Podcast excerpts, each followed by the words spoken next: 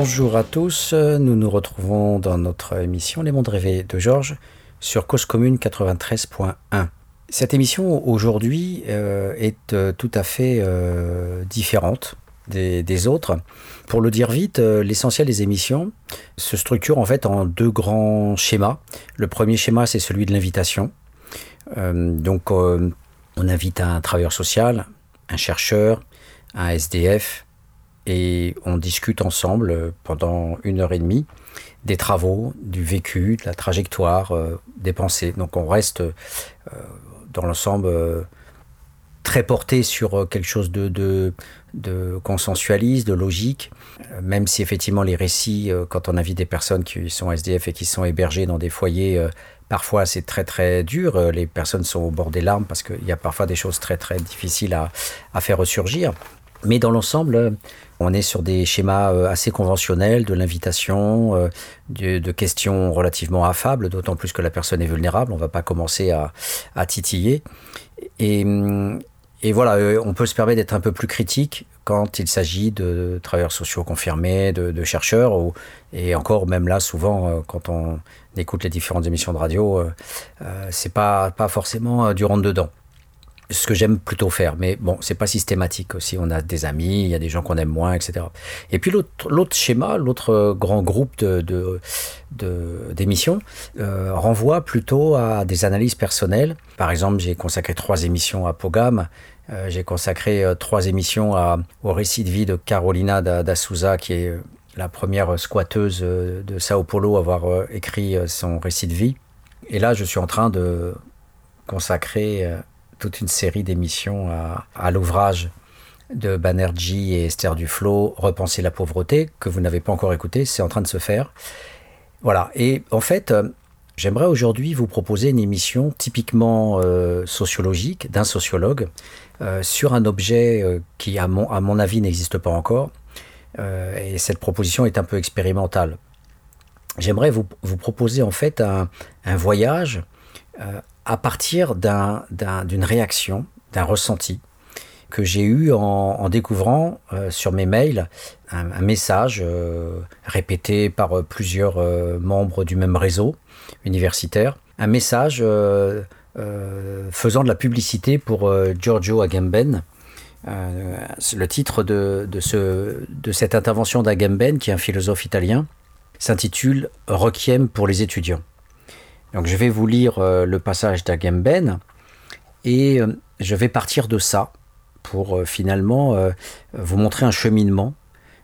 et souvent la, création scientifique procède de cette façon. On a des intuitions, on a des réflexions, des pensées comme tout le monde, et puis on les connecte à ce qu'on a lu avant, à d'autres recherches, et on, produit comme ça des sortes de comparaisons intérieures, et on progresse petit à petit en testant la logique de tout ça, en voyant si les arguments sont solides, en voyant si on peut continuer à progresser. Et petit à petit, en partant de Giorgio Agamben, je me suis rendu compte que ça me donnait à réfléchir de manière plus générale sur ce que je reçois sur ma boîte mail. Et hum, j'ai un peu le monde entier qui arrive, mais en même temps, euh, ce n'est pas du tout le monde entier qui arrive. Alors c'est à la fois le monde entier parce que, étant sur plusieurs listes, euh, je reçois euh, voilà, des, mails collectifs ou des mails individuels de, de, syndicats, la NCMSP en sciences politiques, de, de la Fondation Copernic, de, collègues qui sont sur Fac et Labo en lutte, ou de différents laboratoires qui envoient des invitations de colloques. Des, quand il y a, par exemple, c'est le cas avec Chamboredon, dont je parlerai, un sociologue assez, assez connu en France qui est mort, et eh bien on a là aussi toute une brochette d'universitaires qui, qui disent bah, lisez tel lien euh, telle commémoration, tel article a été mis en ligne provisoirement, euh, dont vous pouvez lire du Chamboredon sans faire trop d'efforts. Et donc, ce, monde qui s'invite est en même temps euh, pluriel.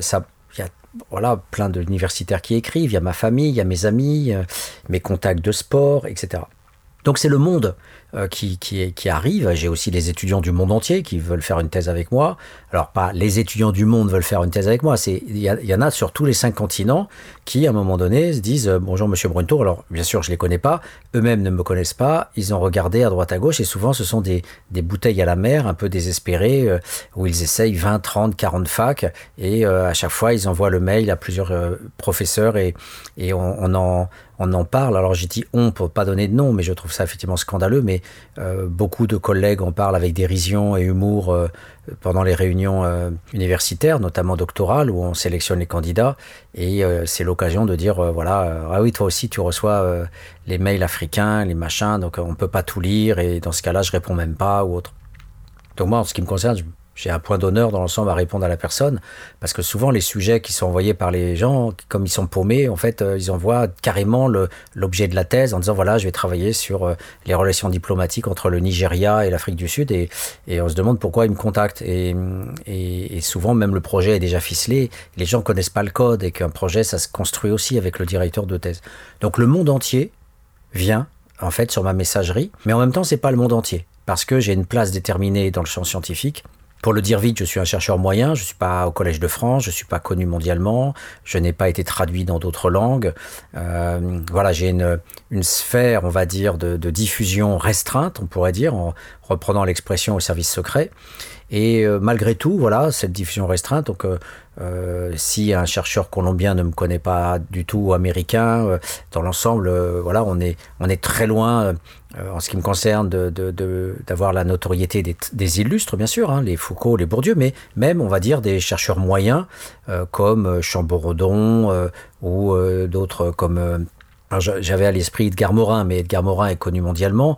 Mais voilà, après on a des chercheurs moyens qui sont connus dans un, dans un petit groupe euh, euh, parce qu'ils ont bien publié, parce qu'ils ont des positions de pouvoir aussi et que euh, voilà, ils, sont un peu présents partout dans un, une discipline donnée, sociologie du travail, sciences politiques ou État. on va retrouver leur nom régulièrement. On va dire ce sont des gens de référence. Voilà, comme on dit souvent d'une thèse qu'elle devient une thèse de référence quand elle, euh, voilà, elle est un peu pionnière ou elle, a, elle apporte des choses euh, un peu fondamentales sur un sujet donné. Et moi, je me situerai encore en dessous. Je suis ni illustre, ni moyen. Je suis euh, le chercheur lambda, celui qui euh, est très peu connu, mais qui va être connu que euh, dans le petit cercle vraiment de sa discipline. Voilà, sur les SDF, euh, voilà, le petit groupe avec lesquels je travaille, ou plutôt avec lesquels je suis en conflit. tant est que voilà, on puisse parfois avoir du lien social, il est souvent réduit après à du conflit parce que mon milieu déteste les concepts marxiens, notamment de classe sociale, de sous-prolétariat, voilà. Donc du coup, ça m'a énormément ostracisé de ce milieu en, en, en contestant euh, d'entrée de jeu les concepts à la mode, euh, rabotés jusqu'au silence, comme disait l'autre, euh, voilà, de sans-abrisme qui me hérisse le poil tellement c'est du sens commun dominant et, c'est insupportable de culturalisme, etc. Donc euh, voilà, du coup, il y a plein de gens qui me citeront pas, euh, même si on se connaît, on s'est rencontrés dans des colloques et tout. Donc euh, voilà, chercheur peut-être pas obscur, mais voilà, chercheur lambda, routinier, on dirait. Donc je reçois le monde et en même temps je suis pas le monde. Et, je me suis dit, mais alors c'est quoi mon espace des possibles?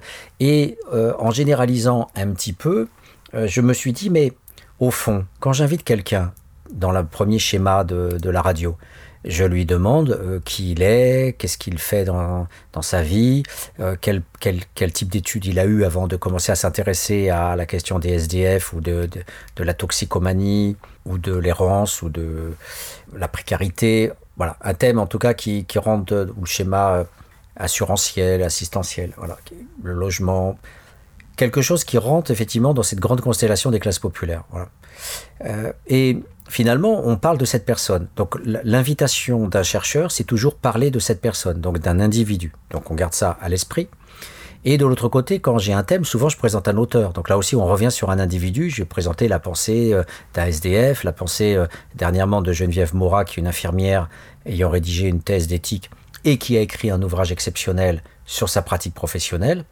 Donc, si jamais je reviens vers moi et je vais poser la question aux auditeurs, est-ce que euh, Patrick Brunto qui parle de ses mails, est-ce que ça va intéresser les auditeurs?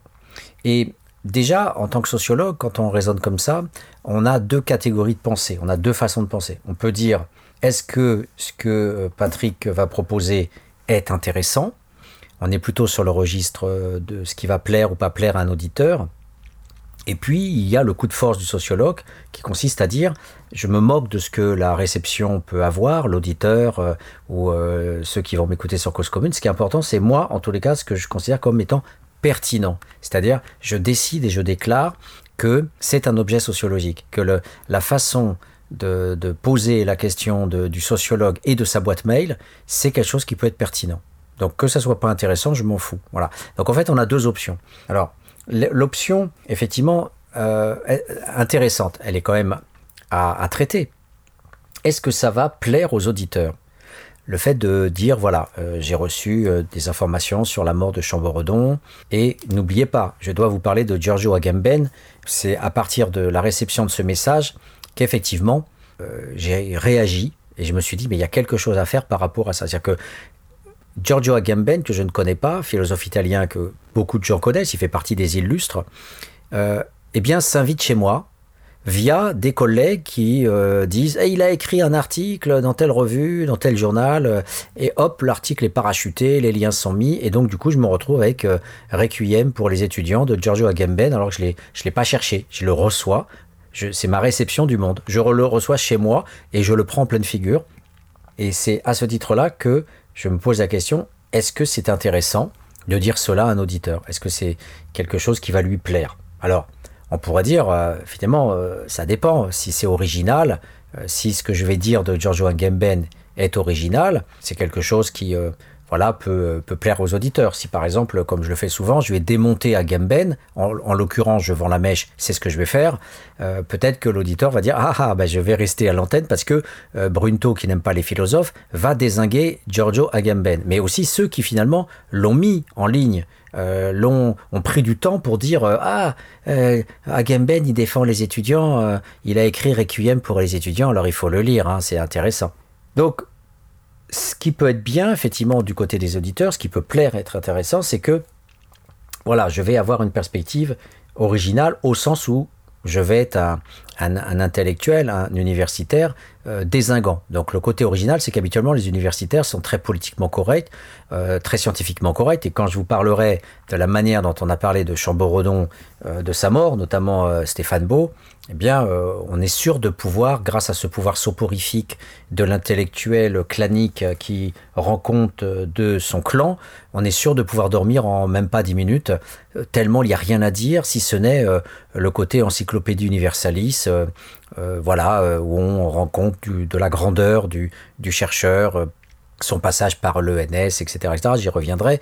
Euh, et, euh, et, au bout du compte, voilà, on a, on a une lecture scolaire et scolastique et académique qui, euh, qui est bien faite finalement pour entériner le capital symbolique du clan et pour faire taire tous ceux qui n'en sont pas et dire voilà, tu dois lire ça comme ça et hum, tu n'auras aucune blessure existentielle de Chamboredon, tu n'auras pas ces bifurcations, tu n'auras pas ce que ça signifie que de vivre à l'ombre de Bourdieu, là où tant de chercheurs ont fui, hein, Boltanski, Chamboredon passeront tous ces, tous ces gens-là à un moment donné ont fui, non?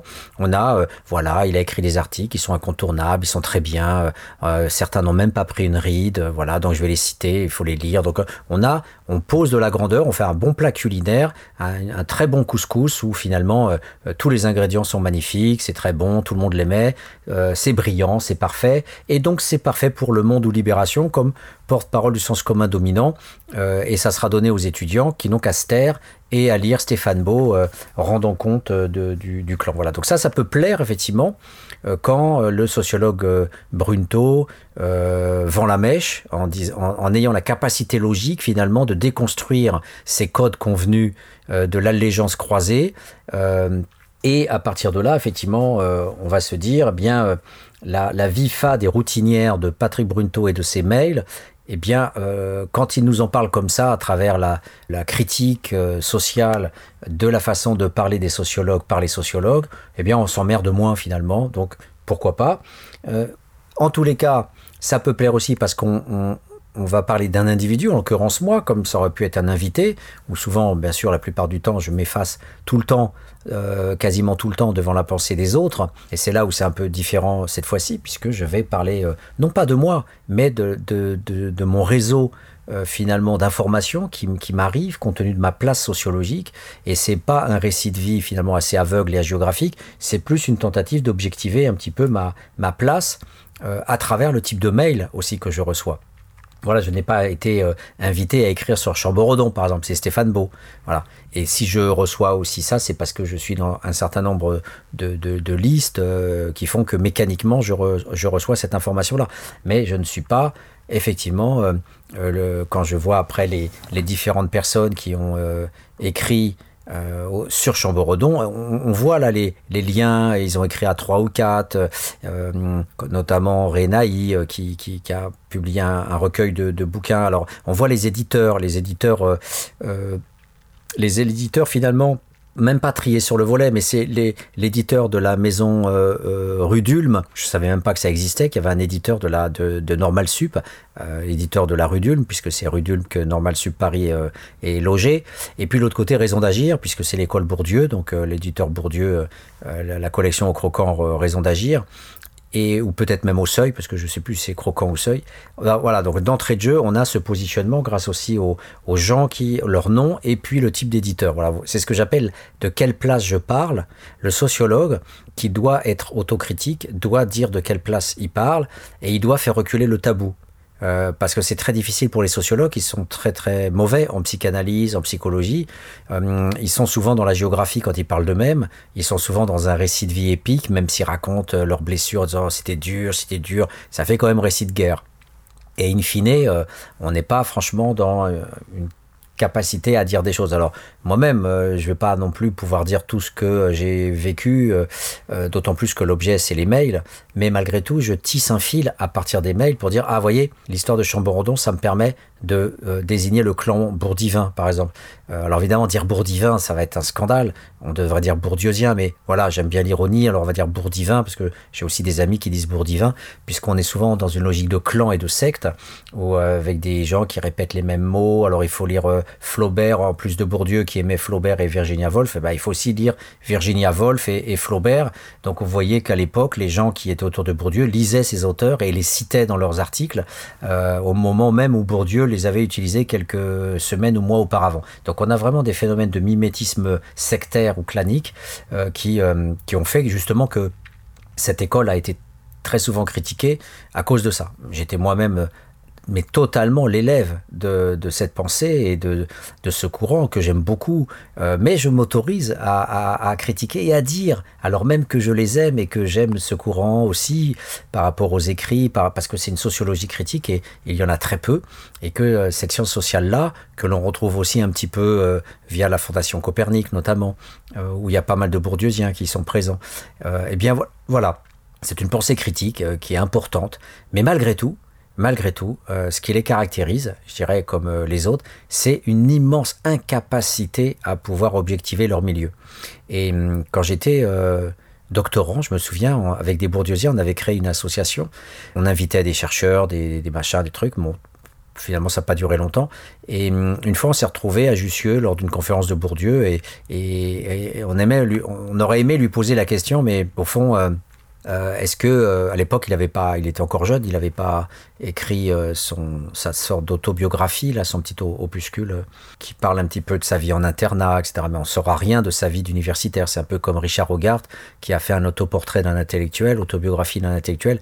On connaît juste un peu sa vie dans son milieu prolétaire, mais à l'université il n'y a pas une page pas une page de, ses, de sa vie universitaire. Comme si c'était plus difficile de parler finalement de son, de, de décortiquer ce qui est après l'ego et les cercles du narcissisme universitaire que de parler de, de caca pipi quand on était enfant de sa maman euh, dans le coron ou, le, ou, le, quartier, en tous les cas dans, le, dans lequel euh, Hogarth avait, avait vécu. Cause commune, cause-commune.fm 93.1 Tout ça donc pour dire euh, finalement que le vécu des arcanes et des coulisses euh, du monde universitaire euh, sont, quasiment jamais défrichés et, donc on ne saura rien de, de la façon dont euh, Monsieur Hogarth est, monté au pinacle des Cultural Studies avec, avec ses, condisciples, Thomson et Paul Willis comme on ne saura rien de la façon dont Pierre Bourdieu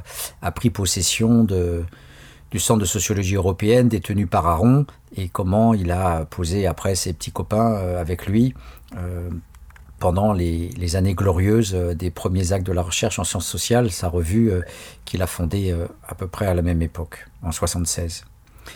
Alors, c'est donc à ce moment-là, à Jussieu, que je me retrouve avec mon clan de, de devant Bourdieu. Et Bourdieu qui nous parle c'est une conférence qui parlait les classes sociales existent-elles? Eh bien, je vais vous dire, il a dit non. Voilà, il a dit non de la façon dont on veut les faire exister. Euh, ça, ça sera l'objet d'une autre euh, émission, mais disons, pour ceux qui sont sur cause commune et qui ont un petit peu des notions du marxisme, ils savent que c'est l'opposition de Marx entre classe en, classe en, soi et classe pour soi.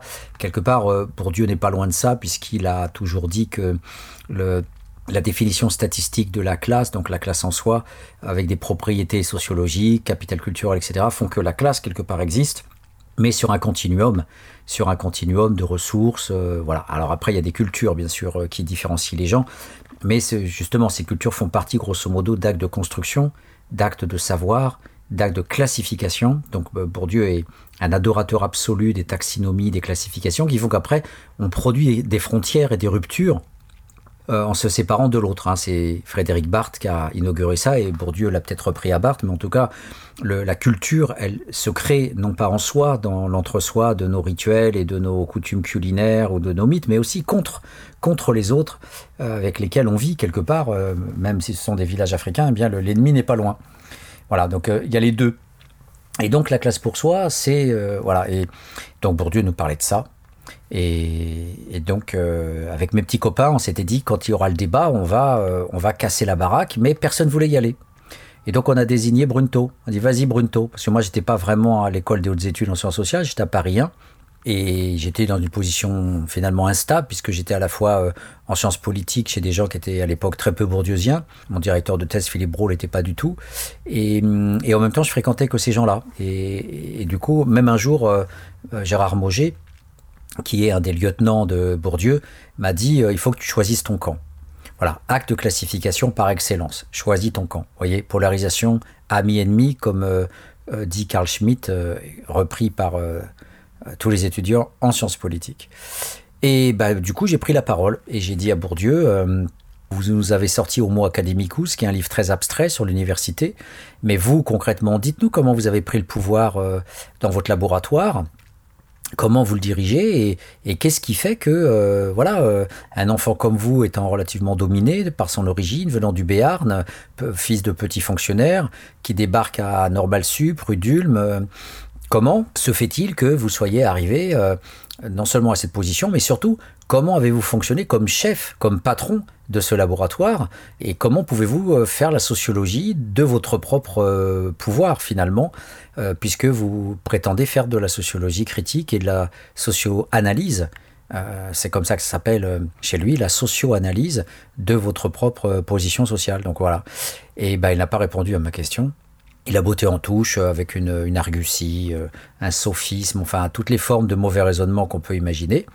Et voilà, donc vous voyez, quand je vous raconte tout ça, euh, je peux effectivement partir d'un mail d'Agamben, euh, finalement euh, ouvrir plus largement le champ des mails et donc tomber sur, du, sur de la célébration de Jean-Claude Chamberedon quand il est mort, avec voilà, la, production par Stéphane Beau en Libération d'un bon discours, comme on pourrait en faire un devant un cercueil, le discours à l'américaine ou à côté du cercueil, chacun vient venir à tour de rôle pour célébrer le mort, c'est un grand personnage, hein. un peu aussi comme un mariage où les témoins vont célébrer les deux, époux. Eh bien, euh, euh, il ne fallait pas choisir euh, une autre personne que Stéphane Beau, qui fait partie du sérail, et donc demander à quelqu'un du clan de, parler, de rendre compte de la vie de Chamberodon, ben, on se retrouve finalement avec ces phrases rapotées jusqu'au silence, quelque chose de très scolaire, très scolastique, très universitaire, euh, propre, euh, qui montre ses états de noblesse, ses états de grandeur, ses articles, ses livres, euh, la reconnaissance de tous, le fait qu'il avait écrit le métier de sociologue avec Bourdieu et Passeron. Voilà, aucune critique, pas même évocation de quelque chose qui aurait été une faille chez lui, des blessures, des bifurcations. comment a-t-il vécu l'ombre de vivre à l'ombre du maître toute cette perspective consensualiste finalement, qui ne vise qu'à restituer de la grandeur en, évoquant ces grands papiers, même certains n'ont pas pris une seule ride. Tout, ça participe effectivement d'un éloge, d'un éloge funèbre, euh, qui euh, nous dit très peu finalement du personnage, de sa vie et de la manière dont il a fonctionné réellement dans les laboratoires. Donc on n'est pas loin euh, de discours de la diplomatie ou du discours de Malraux. On a, quelque chose qui est pas loin de la diplomatie. Bourdieu appelle ça les dominants dominés, les universitaires. Mais au bout du compte, euh, on a quand même affaire à des gens qui sont experts dans l'art de de, rendre compte de choses. ils sont censés être sociologues. Bon. Alors, tout ça pour vous dire que moi, je m'autorise à le dire. Mais j'aime aussi la sociologie critique. J'aime Stéphane Beau, j'aime ce qu'il produit. Et il a écrit des très belles choses avec euh, Michel Pialou sur la question ouvrière. Et même si c'est sans doute Pialou qui a fait plus de boulot sur la classe ouvrière, parce que c'est lui qui avait les contacts, euh, notamment avec euh, Christian Corouge, et c'est grâce à cet informateur qu'ils ont pu euh, rencontrer d'autres ouvriers à Montbéliard dans les usines Peugeot. Il n'empêche que, voilà, ce sont quand même des gens que j'apprécie beaucoup, mais ma liberté de parole, ne leur plaît pas. Même se moquer un petit peu en parlant de bourdivin ou de secte, tout ça, bah, ils apprécient pas. C'est pris comme euh, non pas une sorte d'avertisseur ou de, prétexte ironique à, lancer une réflexion sur c'est quoi un laboratoire, c'est quoi une équipe de recherche, euh, quand commence une équipe de recherche, où finit-elle et où commence la secte? Comment peut-on parler de liberté scientifique et de liberté de parole quand on est tous des perroquets dans le même séminaire à répéter les mêmes phrases, les mêmes formules et à attendre que le maître puisse choisir euh, la référence que l'on devra utiliser par la suite, qu'elle soit littéraire ou, scientifique? C'est voilà, comment peut-on vivre dans ce monde-là? En tout cas, moi, je peux pas. Voilà, je peux pas et il devrait y avoir cet espace. Donc, si effectivement il est intéressant de tirer la sociologie vers le mail, vers Agamben, pour pouvoir en, extrapoler quelque chose qui pourra plaire parce qu'original, qui ne sera pas la restitution à la Stéphane Beau de la vie de, Chamborodon, qui est mort en mars, euh, mais de dire autre chose, euh, d'être au-delà du routinier et d'essayer d'élever un petit peu le débat sur le sens des mails, qu'est-ce qu'on reçoit, qu'est-ce qu'on ne reçoit pas, et effectivement, voilà, de, dire oui, ça peut être intéressant, même sur un individu, même si c'est moi et mes mails, ça peut être effectivement, dans une perspective critique et autocritique, ça peut être intéressant. Euh, et le, voilà, l'auditeur aura, à travers cet exemple de Chamborodon, non pas un, illustre chercheur comme Bourdieu ou Morin ou Touraine, on aura le second couteau que le grand public ne connaît pas, voilà, comme, comme Chamborodon. Et, moi, effectivement, c'est ce que je vous propose aussi, c'est de, dire que euh, ça peut être non pas simplement intéressant pour l'auditeur, ça peut être aussi pertinent sociologiquement. Car cette objectivation de soi, à travers euh, la structure de mes mails, la structure de, de la façon dont je peux recevoir mais pas forcément rendre. Par exemple, je n'ai pas fait l'article euh, pour euh, sur Chamborodon, c'est Stéphane Beau. Stéphane Beau qui a accès aux médias parce que ses ouvrages ont une grande répercussion dans le public. Il a été un de ceux qui vendent le mieux au niveau des bouquins. Il euh, faut savoir aussi que le bouquin sur Chamborodon, les éditions de Rudulme ou Raison d'agir, ce sont les éditions voilà du, du petit cercle. C'est sans doute aurait-il pu publier les articles, les recueils d'articles de Chamborodon à la découverte ou ailleurs, mais en tout cas, voilà, ils l'ont publié dans la famille Rudulme, les éditions de Rudulme, c'est Normal Sup, c'est le clan Chamborodon, il est normalien, et, voilà, et c'est pareil pour Raison d'agir, c'est le clan bourdieusien.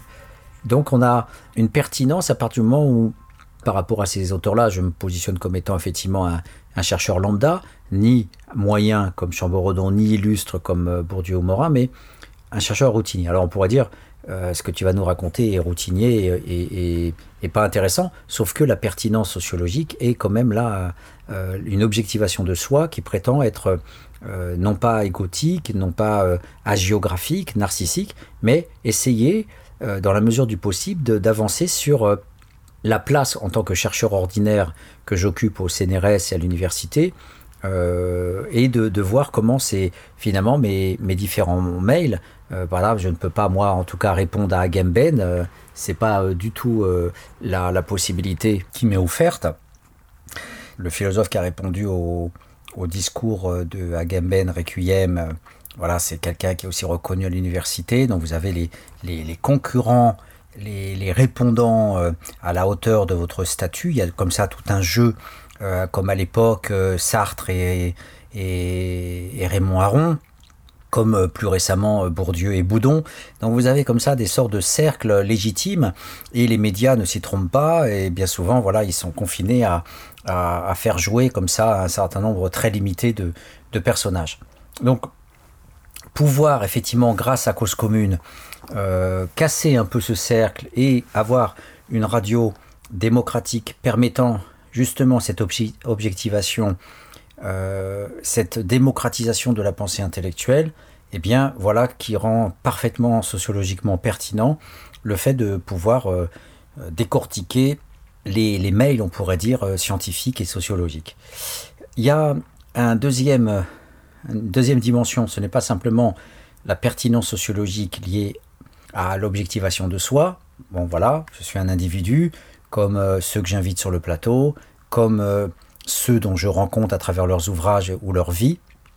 L'individu donc peut être pertinent à partir de cette objectivation de, la place, mais c'est plus que ça, c'est un dévoilement qui, est proposé, comme je le disais, euh, dévoilement de, des, discours rhétoriques euh, sur euh, un mort dans une éloge funèbre qui ne dit rien et un texte qu'on aurait pu prévoir de A à Z, le texte de Stéphane Beau par exemple, voilà, c'est du 100% prévisible dans l'écriture de tout ce qui est raconté.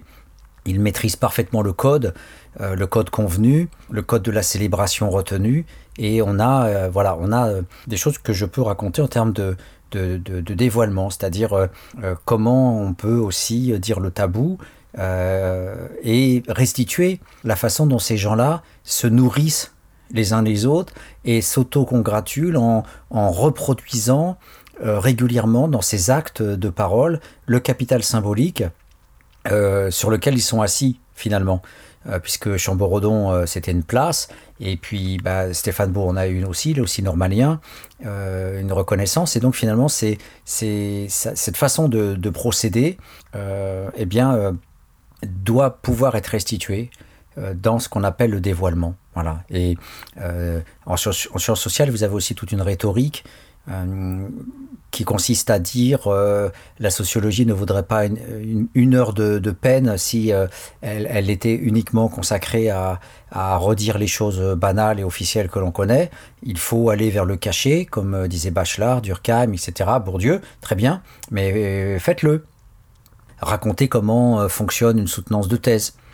Pourquoi vous l'avez jamais fait? Vous prétendez faire de la sociologie critique, mais en fait, vous n'avez jamais euh, étudié votre propre milieu, comment vous dirigez vos étudiants? Moi, il m'est arrivé de voir euh, euh, Claude Grignon incendier une chercheuse qui aujourd'hui reconnue dans ce, dans ce clan-là, la traiter comme une moins que rien, l'humilier comme une petite fille de 5 ans. et voilà, et cette femme aujourd'hui a dû garder cette blessure en, elle, elle est très reconnue, elle a écrit plusieurs livres, elle fait partie du clan, et elle a une grande notoriété scientifique en France, tout, au moins, eh bien, on a, on a, effectivement ces possibilités de, dire euh, quel est l'enfoiré, le facho, le pervers, euh, qui aussi à un moment donné a usé et abusé de sa position de pouvoir euh, tutélaire de directeur de, thèse puisqu'il n'y a pas de syndicat des doctorants, il n'y a pas de possibilité de se défendre quand on est harcelé, et en plus sexuellement, quand on est une femme, combien d'étudiantes subissent ça, etc. Voilà. Et on serait bien en peine voilà, de trouver euh, des, mobilisations euh, pertinentes et collectives euh, pour contrarier et contrecarrer ce, type de, posture. C'est encore, comme je vous le disais dans une autre émission, tout, tout, tout récent, un collectif universitaire pour dénoncer le harcèlement sexuel. Ça vient de se créer, et bien sûr, euh,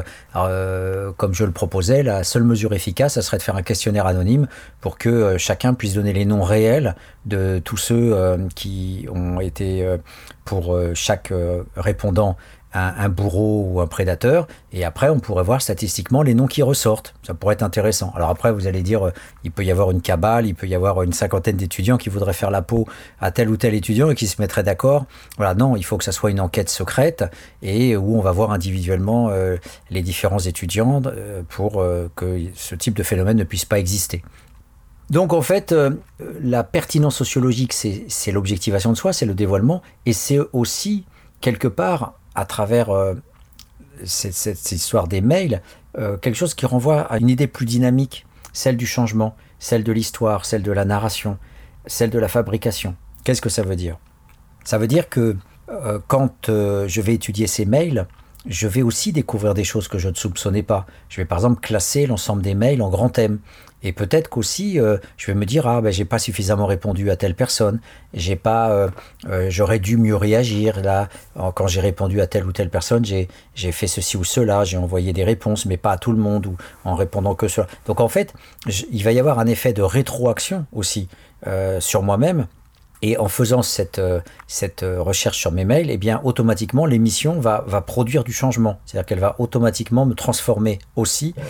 Et l'analyse elle-même sera différente après la lecture qu'au début de la lecture des mails. Il faut garder à l'esprit, et ça c'est valable pour tout le monde, que chaque acte de, de réflexion est un acte de création qui nous change, qui nous transforme. Donc ceci étant posé, j'espère que ça n'a pas été trop fatigant pour euh, l'auditeur. C'est une sociologie en mouvement, hein, une sociologie euh, immédiate qui est proposée. Euh, je vais euh, vous proposer une petite pause musicale avant de lire le texte de Giorgio Agamben et de vous dire pourquoi il a provoqué autant de remous en moi.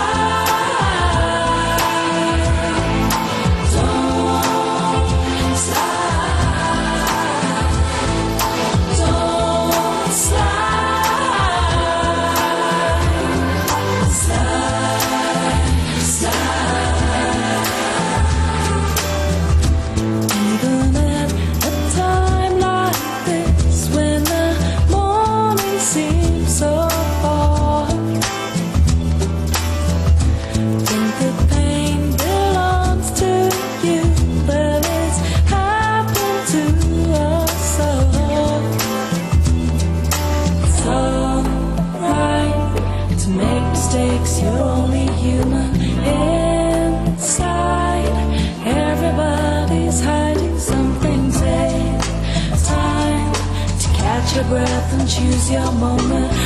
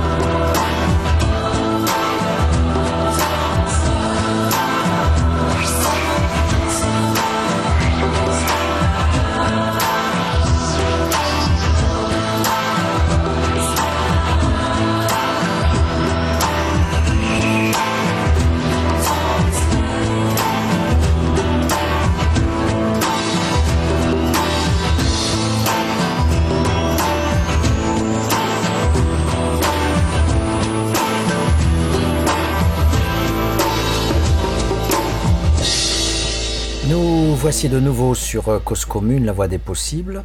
93.1, nous avons aujourd'hui comme émission dans les mondes rêvés de Georges une investigation, une aventure dans les méandres de la pensée sociologique adossée aux mails. Pourquoi? Parce que en ouvrant mes mails, j'ai eu la surprise de voir des collègues forwarder euh, un texte de Giorgio Agamben, Requiem pour les étudiants. Donc a priori, c'est quelque chose euh, de plutôt sympa, puisque a priori, euh, Agamben s'est positionné euh, contre le confinement, contre l'oppression de l'État, utilisant la pandémie comme auparavant les terroristes pour limiter les libertés des citoyens. Donc on a quelqu'un a priori positif, progressiste, contestataire, voilà la figure classique de l'intellectuel occidental. Alors, je vais d'abord prendre ce document-là, comme si j'étais un historien de l'an 3000, je vous lis le, texte et euh, je vous ferai part après des, réflexions. Donc là, c'est le commentaire, c'est le chapeau en fait de la personne qui présente euh, donc euh, Giorgio Agamben. Donc ce n'est pas Giorgio Agamben, c'est la journaliste qui a présenté ce, ce document dans lundi matin 246 du 8 juin 2020. Lancée dans l'épopée médiatique chantant l'héroïsme sanitaire, l'Europe s'invente un étrange monde d'après où la vraie vie serait online. La prochaine rentrée universitaire semble ainsi placée sous le signe de l'enseignement virtuel, présenté comme une nécessité moderne face à la menace virale qui, selon les prévisions de certains experts, serait encore présente en septembre. Revenant aux sources de l'université, Giorgio Agamben décrit une sclérose de l'institution, l'usage politique du virus précipitant la mort de la forme de vie étudiante. Exhortation au sursaut vital, le texte invite à une renaissance, ranimant la flamme de la mémoire afin que surgisse une nouvelle culture. Face au pouvoir technologique imposant la séparation par l'écran, le moment est venu de tisser autrement des liens sensibles d'intelligence que toujours suscite le désir d'étudier, pour de futurs universitates. Donc là maintenant je vais lire euh, Giorgio Agamben. Comme nous l'avions prévu, les cours universitaires se tiendront à partir de l'an prochain online. Ce qui pour un observateur attentif était évident, à savoir que la pandémie serait utilisée comme prétexte pour la diffusion toujours plus envahissante des technologies digitales, s'est exactement réalisé. Ce qui nous intéresse ici n'est pas la transformation conséquente de la didactique ou l'élément de la présence physique, de tout temps si important dans le rapport entre étudiants et enseignants, disparaît définitivement, comme disparaissent les discussions collectives dans les séminaires, qui étaient la partie vivante de l'enseignement. Fait partie de la barbarie technologique que nous vivons actuellement l'effacement de la vie de toute expérience des sens et la perte du regard, durablement emprisonné dans un écran spectral. Bien plus décisif dans ce qui advient quelque chose dont significativement on ne parle pas du tout, la fin de la vie étudiante comme forme de vie. Les universités sont nées en Europe des associations d'étudiants, Universitates, et c'est à celles-ci qu'elles doivent leur nom. La forme de vie de l'étudiant était donc avant tout celle où était certes déterminante l'étude et l'écoute des cours, mais non moins important était la rencontre et l'échange assidu avec les autres scolarii, qui étaient souvent originaires des lieux les plus reculés et se réunissaient selon le lieu d'origine en nationes. Cette forme de vie a évolué de façon diverse au cours des siècles, mais des clérici vagantes du Moyen Âge au mouvement étudiant du XXe siècle était constante la dimension sociale du phénomène. Quiconque a enseigné dans une salle à l'université sait bien comment, pour ainsi dire sous nos yeux, se tissaient des amitiés et se constituaient selon les intérêts culturels et politiques de petits groupes d'études et de recherche qui continuaient à se réunir même après la fin du cours. Tout cela qui a duré près de dix siècles, à présent fini pour toujours. Les étudiants ne vivront plus dans la ville où se trouve l'université, mais chacun écoutera les cours enfermés dans sa chambre, séparés parfois par des centaines de kilomètres de ceux qui étaient autrefois ses camarades d'études. Les petites villes, sièges d'universités autrefois prestigieuses, verront disparaître de leurs rues ces communautés d'étudiants qui constituaient souvent la partie la plus vivante du lieu. De chaque phénomène social qui meurt, on peut affirmer que dans un certain sens, il méritait sa fin, et il est certain que nos universités avaient atteint un tel point de corruption et d'ignorance spécialisée qu'il n'est pas possible de les pleurer, et que la forme de vie des étudiants s'était en conséquence tout autant appauvrie. Deux points doivent pourtant rester entendus. Les professeurs qui acceptent, comme ils le font en masse, de se soumettre à la nouvelle dictature télématique et de donner leurs cours seulement online sont le parfait équivalent des enseignants universitaires qui, en 1931, jurèrent fidélité au régime fasciste. Comme il advint alors, il est probable que seuls 15 sur 1000 s'y refuseront, mais assurément leurs noms resteront en mémoire à côté de ceux des 15 enseignants qui ne jurèrent pas. Les étudiants qui aiment vraiment l'étude devront refuser de s'inscrire à l'université ainsi transformée et, comme à l'origine, se constituer en universitates, à l'intérieur desquelles seulement, face à la barbarie technologique, pourra rester vivante la parole du, passé et naître, si elle vient à naître, quelque chose comme une nouvelle culture. Voilà le texte d'Agamben. Alors, encore toujours, la science sociale n'a de vertu que dans la capacité à être dans le dévoilement et dans le, la restitution du, cachet. Euh, donc là, on a une surface propre, lisse, d'un auteur qui, a priori, euh, nous dit avec lamentation que le lien social va disparaître euh, et que même si voilà, ça s'est un peu appauvri, dans l'ensemble, ça va être encore pire avec la communication à distance. Alors, il y a plein, plein de choses qui me contrarient dans ce, dans ce texte. La première, c'est qu'on ait fait appel à un philosophe. Alors, il nous bassine avec sa, son latin parce que c'est un italien, et aussi parce que euh, ce philosophe est féru de théologie. Il aime discuter souvent avec, avec les, les, prêtres, les, les, théologiens. Et donc, du coup, euh, voilà, il, est très fort pour nous balancer ses mots, comme euh, sur la relecture de Foucault, sur le biopouvoir, et il va nous reprendre les Grecs avec la Zoé, avec la, la vie nue de, de l'espace domestique, et puis la, la vie, voilà, avec le bios, les machins, les termes grecs. Alors on a la Zoé, le bios et tout.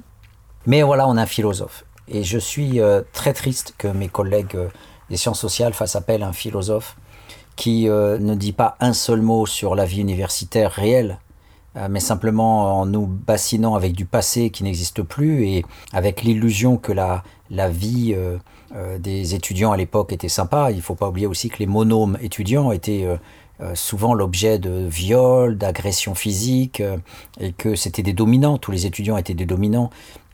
Ils s'en prenaient aux paysans, la femme du paysan, ils défonçaient les portes. Euh, bon voilà, c'était un carnaval quotidien, on pourrait dire, mais bien plus grave souvent qu'un carnaval. Et les autorités, les, gardes de l'époque dans les villes, souvent avaient fort à faire pour calmer ce qu'on appelait les monomes étudiants. Donc, euh, lien social, euh, euh, je ne vois pas où il est, le lien social, à ce niveau-là. Et même si, effectivement, je ne doute pas que les universités furent riches d'échanges, etc., eh bien, aujourd'hui, c'est plus, plus du tout le, cas. Alors, il le reconnaît, hein, il reconnaît à un moment donné, très rapidement d'ailleurs.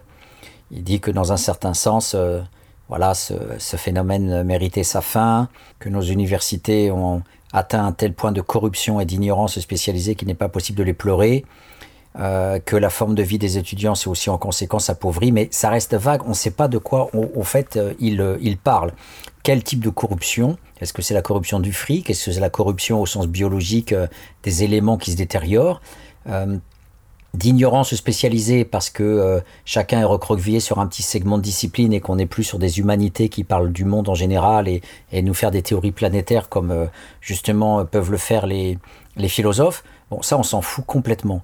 La vie universitaire n'est absolument pas évoquée. Et la première chose qu'il faut dire, si on est dans ce discours que je tenais tout à l'heure de l'objectivation, du dévoilement, de la capacité critique, et de dire que ça peut être intéressant pour l'auditeur et ça peut être pertinent sociologiquement, eh bien c'est de dire oui, que vaut l'université aujourd'hui? Euh, au regard du lien social et du numérique, hein, le lien social qui serait détruit par le numérique. Il faut savoir que aujourd'hui, en première année d'université, presque 60% des étudiants abandonnent parce que ce qui les fait abandonner en premier, c'est l'absence de lien social.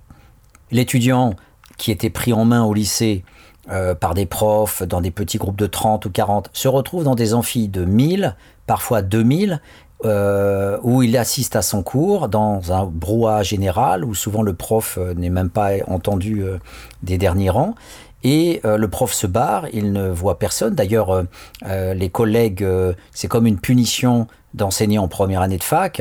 Le, le summum, bien sûr, c'est d'avoir un séminaire de Master 2. Tous les collègues, tous les profs se battent pour échapper à la licence, hein, aux trois premières années de licence, échapper au premier cours en amphi, échapper à la formation de l'esprit scientifique et universitaire de, l'étudiant. Donc il y a déjà euh, ce premier point qui, est important. Euh, donc l'étudiant abandonne et il est en même temps abandonné par les profs qui ne veulent pas finalement se retrouver dans ces arènes et il n'y a donc pas de lien social et les professeurs ne font rien. Le livre de Gusdorf, pourquoi des professeurs nous disait que l'essence du professeur au Moyen Âge, c'était la relation de maître à disciple. C'est-à-dire qu'on pouvait avoir un étudiant, ou en tout cas quelques étudiants, mais surtout être le, maître d'un étudiant qu'on allait former. Et souvent, on voyageait euh, d'une confrérie religieuse à une autre, comme dans le livre euh, de Umberto Eco, Le nom de la rose, qui a été mis en film, où, euh, on voit bien là ce processus d'inculcation par familiarisation. L'élève voit le maître fonctionner. Il le voit parler, il le voit vivre, et, donc du coup, euh, l'inspiration vient chez l'élève. Bon, là, qui voit les professeurs après? Qui vit avec les professeurs? Qui échange avec eux? Cause commune, cause-commune.fm 93.1 Parce que les profs restent entre eux. Euh, cet impensé, ce, secret finalement, hein, puisque je vais moi chercher en fossoyeur les coulisses, hein, je vais dans les catacombes, le, fait que les profs méprisent les étudiants et qu'ils n'aiment que les étudiants qui leur renvoient par effet de miroir euh, ce qu'ils sont, c'est-à-dire euh, les étudiants potentiellement en thèse qui sont en master 2, en séminaire, et, ou les, séminaires doctoraux avec les, le, petit troupeau de doctorants que chaque professeur a. Et à une époque, il fallait en avoir beaucoup. À une certaine époque, Michel Offerlé avec une trentaine de doctorants. Et souvent, ils se réunissaient euh, autour du chef. Euh, voilà, et il était mal vu. Je me souviens quand j'ai fait ma thèse, euh, j'avais été rencontrer Dominique Monjardet, euh, qui travaillait sur la police, et il avait appelé mon directeur de thèse en disant c'est normal que votre étudiant euh, vienne me voir, ne le prenez pas mal, etc. Donc c'était c'était comme une propriété, et l'étudiant, euh, le doctorant notamment, est un esclave, il a aucun droit. Aujourd'hui, il en a un tout petit peu plus. Il y a une sorte de mutualisation et de collectivisation du travail avec les écoles doctorales qui n'existaient pas il y a quelques années. Il y a quelques protections maintenant qui apparaissent, il y a des suivis avec ce qu'on appelle des comités de suivi où on voit l'étudiant au moins deux fois euh, euh, des comités extérieurs. Le directeur de thèse n'a pas le droit d'être là. Et voilà, alors même si c'est souvent une gageure parce qu'on demande à l'étudiant, notamment l'étudiante, si elle a subi, elle peut parler, est-ce que vous avez subi des agressions sexuelles, des choses comme ça, bien sûr, la personne ne va pas parler spontanément à l'inconnu, on le sait en méthode des sciences sociales, on ne parle jamais euh, ouvertement au premier venu. Mais malgré tout, derrière cette hypocrisie, Là encore, les sciences sociales savent ce qui est pertinent et pas pertinent dans l'art de la communication avec une personne, une victime, une dominée. Euh, au-delà de ça, il faut donc savoir que les enseignants peuvent ne pas se féliciter euh, de ne plus donner leur cours en direct. La réalité, de toutes les façons, c'était qu'ils avaient fui cette relation sociale. Ils l'ont toujours fui parce qu'ils aiment se réunir d'abord entre eux dans leur voyage. Et, là où ils aiment bien finalement euh, l'étudiant, c'est quand il est public passif, et plus il y en a, mieux c'est, dans des grandes conférences, euh, où on va par exemple à Princeton ou à MIT ou je ne sais où, et on va se retrouver avec 500 ou 1000 élèves qui viendront voir le grand professeur qui vient de France, ou le professeur américain qui sera à la Sorbonne ou, ou à l'EHESS. Donc on a un public captif, mais il n'y a pas de lien social. Il n'y a pas de lien social entre le professeur et les étudiants. Et cette mortification de l'université, elle est due aux professeurs, elle est due aux enseignants qui sont sclérosés dans leur tête. Et mai 68, il s'est rien passé. Aucune révolution n'existe à l'université. Vous avez des cours en amphi qui sont euh, soporifiques au possible.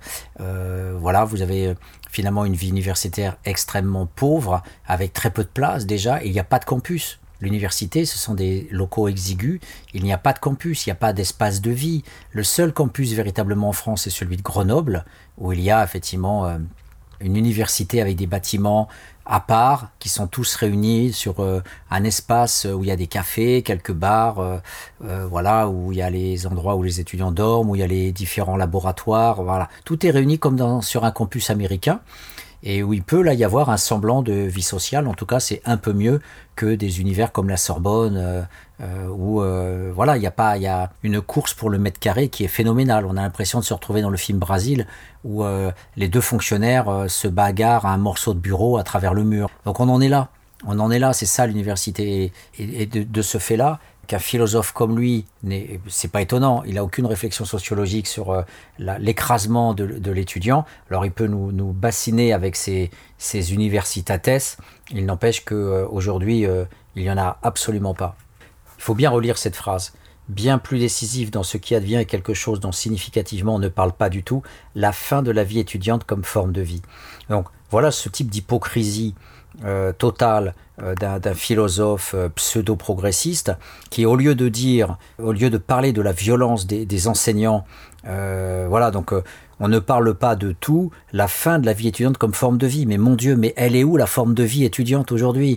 Les étudiants, monsieur le philosophe, voilà pourquoi j'ai voulu parler de ce texte et pourquoi j'ai voulu parler de mes mails. C'est une intrusion, en fait. Ce type-là, vient de s'introduire chez moi dans mon espace mental, alors que je ne lis pas Agamben. Mes collègues me l'ont forcé en m'envoyant un mail. Donc le mail peut être effectivement de cette euh, logique-là. Bien sûr, je le mets à la poubelle tout de suite et on n'en parle plus, mais c'est pour vous dire que voilà, c'est ce qui a suscité la réflexion dans cette émission.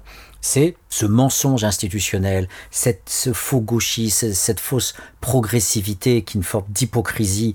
Des étudiants vont lire ça, ils vont croire que le philosophe est une personne progressiste qui, qui représente la cité, l'avenir de l'humanité, la citoyenneté, tous ces mots valises et bidons qui passent, euh, voilà, qui sont toujours là dans la presse, la grande presse.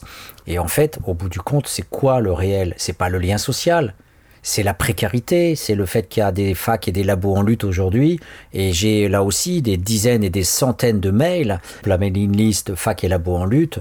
Voilà, il y a d'ailleurs une mobilisation demain, vendredi, à la Sorbonne, à, 13h, euh, euh, pour euh, justement dénoncer la loi de programmation et dénoncer les réformes de l'université, toujours plus de, de, contractuels et de moins de fonctionnaires, toujours plus de précarité, des, des, des, gens qui sont jamais payés ou payés avec un an ou deux ans en retard, des surcharges d'activités administratives qui ne sont pas payées, et, et, et, toutes ces, toutes ces choses-là font qu'une grande partie de ces étudiants l'immense majorité sont obligés de travailler chez McDonald's, d'avoir des boulots pourris.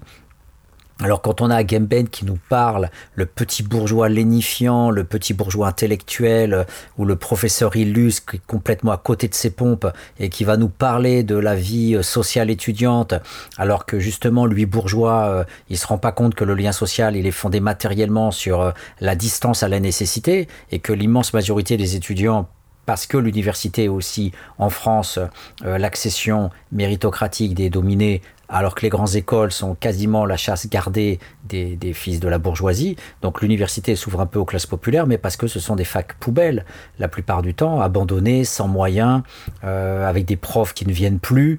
Euh, je pourrais donner des noms, mais je crains la diffamation si je dis ça.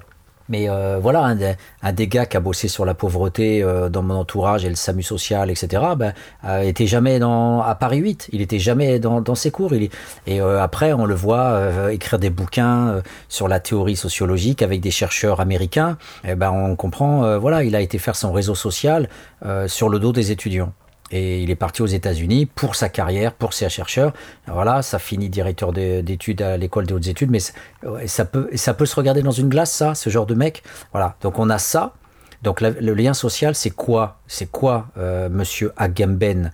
C'est euh, un étudiant dominé, exploité, qui, euh, euh, voilà, la plupart du temps euh, arrive dans un univers où il est complètement paumé, il va abandonner, il va travailler comme il peut pour survivre à l'université parce qu'il n'y a pas de salaire étudiant, alors que les normaliens, fils de, de, de, la reproduction sociale, eh bien, eux, les normaliens ont un salaire pendant toute la période où ils préparent l'agrégation, et c'est d'autant plus insupportable que l'agrégation, normalement, leur donne l'accès au lycée, mais ils veulent pas aller au lycée, donc du coup, ils ont aussi des allocations de recherche qui leur sont dédiés spécialement euh, et ils peuvent ensuite enseigner à l'université, ce qui fait qu'aujourd'hui vous pouvez toujours vous brosser quand vous faites qu'un cursus universitaire et que vous êtes historien, eh bien vous allez mourir, vous allez crever parce que derrière vous avez les normaliens qui arrivent et qui vont passer par Normal Sup en ayant euh, leurs années de salaire et puis après hop ils reviennent à l'université au niveau du master et ils vont euh, être doctorants. Normaliens puis doctorants ils vont rafler avec leur leur bourse spécialement dédiée à locataires moniteurs normaliens, eh bien, ils auront une bourse encore pendant trois ans, trois ans de salaire étudiant, trois ans de bourse, et après, bien sûr, ils deviennent maîtres de conf, ils raflent le poste à la place d'un étudiant qui a commencé son cursus euh, en première année. Voilà le monde universitaire, c'est un monde de chiens, un monde de domination, il n'y a pas de lien social et il y a beaucoup de lutte, il y a beaucoup de précarité, il y a beaucoup d'étudiants en lutte, il y a beaucoup de textes que je vous lirai que je reçois justement par mail, et, ça c'est ma richesse, c'est tout ce qui lutte qui m'envoie. Alors je reçois euh, beaucoup de textes de, militants euh, sur la cause des Roms, par exemple, parce que j'avais travaillé sur la cause des Roms. Alors je voilà, je, euh, je vais recevoir par mail des détails précis. sur tel campement, l'action de tel maire qui a fait appel à la police pour virer tel groupe de Roms. Ces informations-là, je les reçois par mail avec de la part de militants que je vois plus parfois depuis des années mais je me tiens au courant et je peux effectivement euh, savoir ce qui se passe encore un petit peu. Et j'espère bientôt euh, faire une émission euh, avec des militants du Val-de-Marne qui m'ont donné déjà le feu vert en principe, mais voilà, il va falloir finaliser cette émission. Donc je, le vois au quotidien à travers les doctorants qui me parlent et qui, qui, qui luttent, qui évoquent la précarité, qui, qui voilà, dans leur, dans leur chair, souffrent euh, par rapport aux cours qu'ils doivent donner en étant jamais payés ou très mal, avec tout, tout, l'encadrement, par exemple, des examens qui ne sont pas payés. L'encadrement n'est pas payé souvent. Voilà. Alors, on nous balance après un texte euh, d'Agamben pour nous dire que les cours à distance, euh, c'est nul. Mais moi, je dirais, mais, mais, mais oui, étudiants, fuyez ces professeurs d'université, fuyez-les. Surtout qu'avec leurs cours qui servent à rien, où ils vous imposent d'acheter leurs bouquins. Je me souviens, en droit constitutionnel, en première année, on, devait acheter le bouquin parce qu'ils nous disaient, il y a des mises à jour, il y a des mises à jour. Alors, euh, achetez mon bouquin droit constitutionnel. Hein, Jean Jiquel, là, je sais plus comment il s'appelait, là, Jean Jiquel. Mais c'était pareil pour Olivier Duhamel. Tous ces gars-là sont des raquetteurs et des escrocs qui vous font acheter leurs bouquins euh, sur leur cours. Et euh, voilà, c'est un bouquin qui coûte 50 euros. Qui, et, ils font des mises à jour régulières pour euh, qu'on soit obligé, non pas d'acheter le bouquin d'occasion à, à, la, à la promo d'avant, mais qu'on soit obligé de l'acheter neuf. Voilà, donc ces mecs se font des couilles en or sur le dos de l'étudiant précaire. Et, vous appelez ça le lien social de, de l'étudiant. Voilà, donc on est, on est sur une absence de dénonciation. Et je suis euh, voilà, étonné, choqué que mes collègues, que j'estime beaucoup, ceux en tous les cas que j'ai vu passer dans l'annonce de ce Agamben, je suis fortement déçu de voir que euh, on peut célébrer un texte d'un philosophe qui connaît rien au monde social, qui n'a jamais fait d'enquête, qui n'a jamais euh, sué pour s'approcher, y compris de son propre monde, pour aller voir un petit peu de plus près comment, comment ça fonctionne. Et on a voilà euh, ce sort de, de, vomi euh, qui passe pour de la critique, euh, alors qu'en fait la véritable critique c'est pas du tout l'outil numérique. C'est comme la télévision, on peut faire de la daube avec Patrick Sébastien, comme on peut faire un très beau programme. Et je ne vais pas citer forcément Arte ou l'autre, parce que Arte est aussi dans, dans l'ethnocentrisme du, du, sauvage, en nous montrant toujours des émissions sur les peuplades reculées, sur les, les formes de vie de, des uns et des autres, voilà. Mais la télé n'est qu'un outil, et c'est un merveilleux outil, et on peut voir énormément de choses grâce à la télévision, grâce au cinéma, grâce à la vidéo, grâce à la radio, grâce à tous ces outils, ce sont des outils. Donc le fait d'avoir des cours à distance, c'est quelque chose d'extraordinaire, comme on peut avoir après euh, des possibilités grâce à ces cours à distance, ou grâce au fait de les avoir directement en numérique, euh, une bonne fois pour toutes, de pouvoir après rencontrer les profs, de pouvoir être libéré de, tous ces supports euh, finalement pénibles, et d'avoir des véritables échanges avec les, différents types d'enseignants. le fait de diaboliser comme ça un outil, et ressemble au, ludisme des ouvriers du 19e siècle qui s'en prenaient aux machines. Ils accusaient les machines de supprimer leur emploi. Et, et, donc tout dépend de ce qu'on fait avec les machines, tout dépend de ce qu'on fait comme type de production, tout dépend de la manière dont on a des stratégies, des enjeux autour des outils que l'on va utiliser. Donc euh, décréter un essentialisme de, de l'outil, c'est vraiment puéril, c'est vraiment un manque d'intelligence flagrant. Et l'essentiel, l'enjeu le plus important dans tout ça, ce sont bien les rapports de force entre étudiants et enseignants, et que ce professeur-là vienne nous célébrer, euh, soi-disant, la barbar le, manque de lien social étudiant et, parler de la barbarie technologique, voilà, c'est tout simplement euh, un sophisme, euh, c'est une, une, façon de beauté en touche, alors que finalement, on voit derrière ça le, le pauvre Agamben qui jouissait de son public à venir l'écouter euh, en amphi à la sauce médiévale et, lui n'était pas à la place de, l'étudiant dans un amphi gigantesque paumé dans une posture abandonnique. Enfin, je dirais que décréter par en haut euh, l'inefficacité d'un outil, c'est prendre les gens pour des cons. Les, mêmes euh, jeunes qui sont sur Facebook, Instagram, euh, pourquoi ont-ils investi autant tous ces outils? C'est parce que le virtuel est génial, parce qu'il démultiplie énormément les relations sociales. On peut être en contact avec des centaines et des milliers de personnes, là où en face à face, on est obligé de se déplacer, il y a les transports, il y a le coût inévitable de la rencontre.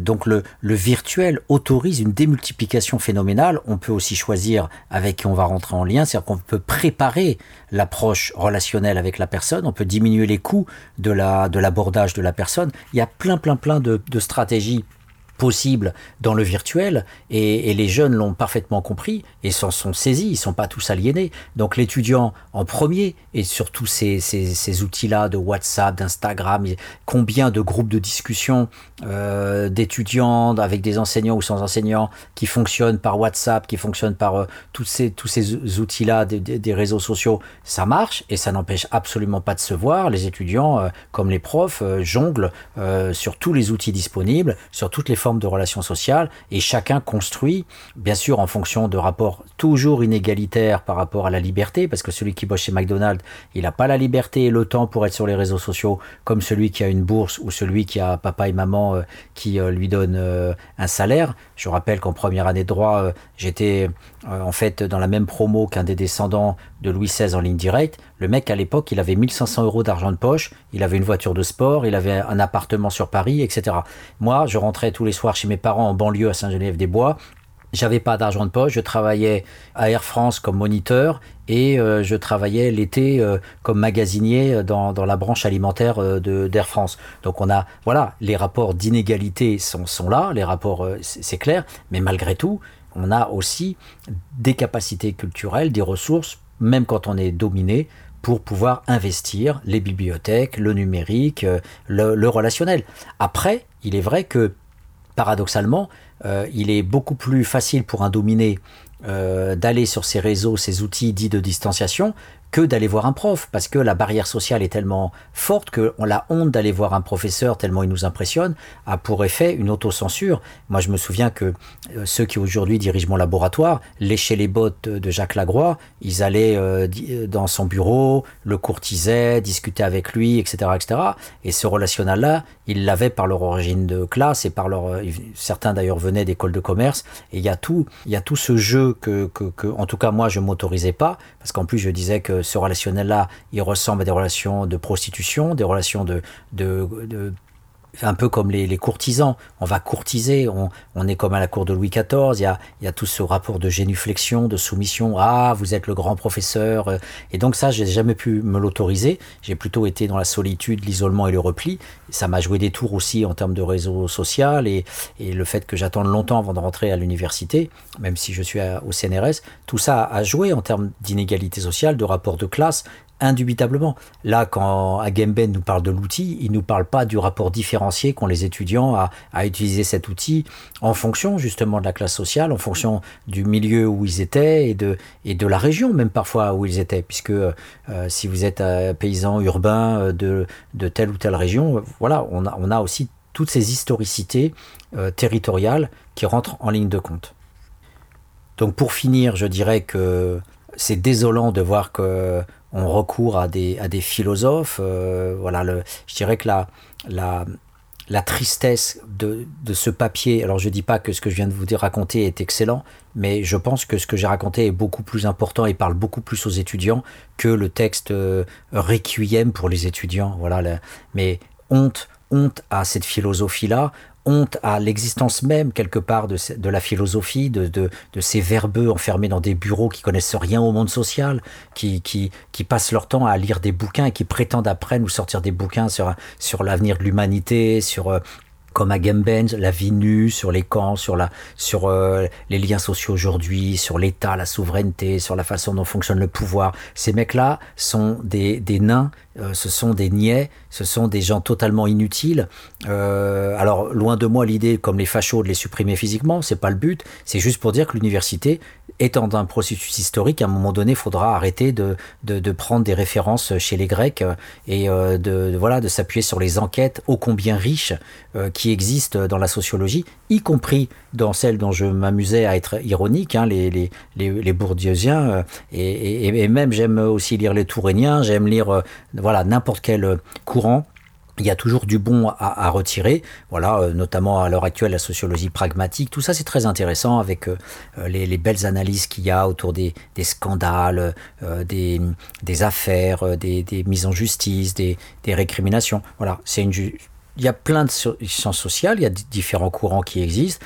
Euh, l'étudiant nage là-dedans, le chercheur toute sa vie nage là-dedans, mais c'est fondé sur des recherches qui nous font, qui nous font suer. C'est compliqué. On passe du temps sur le terrain, on rencontre des gens, on fait des entretiens longs.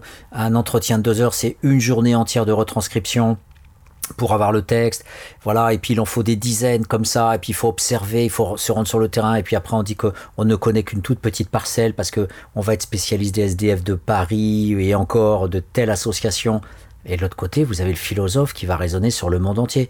Alors rassurez-vous, parfois ce sont aussi les économistes, ce ne sont pas que les philosophes à commencer par Esther Duflo, dont je vais me payer la tête dans pas longtemps.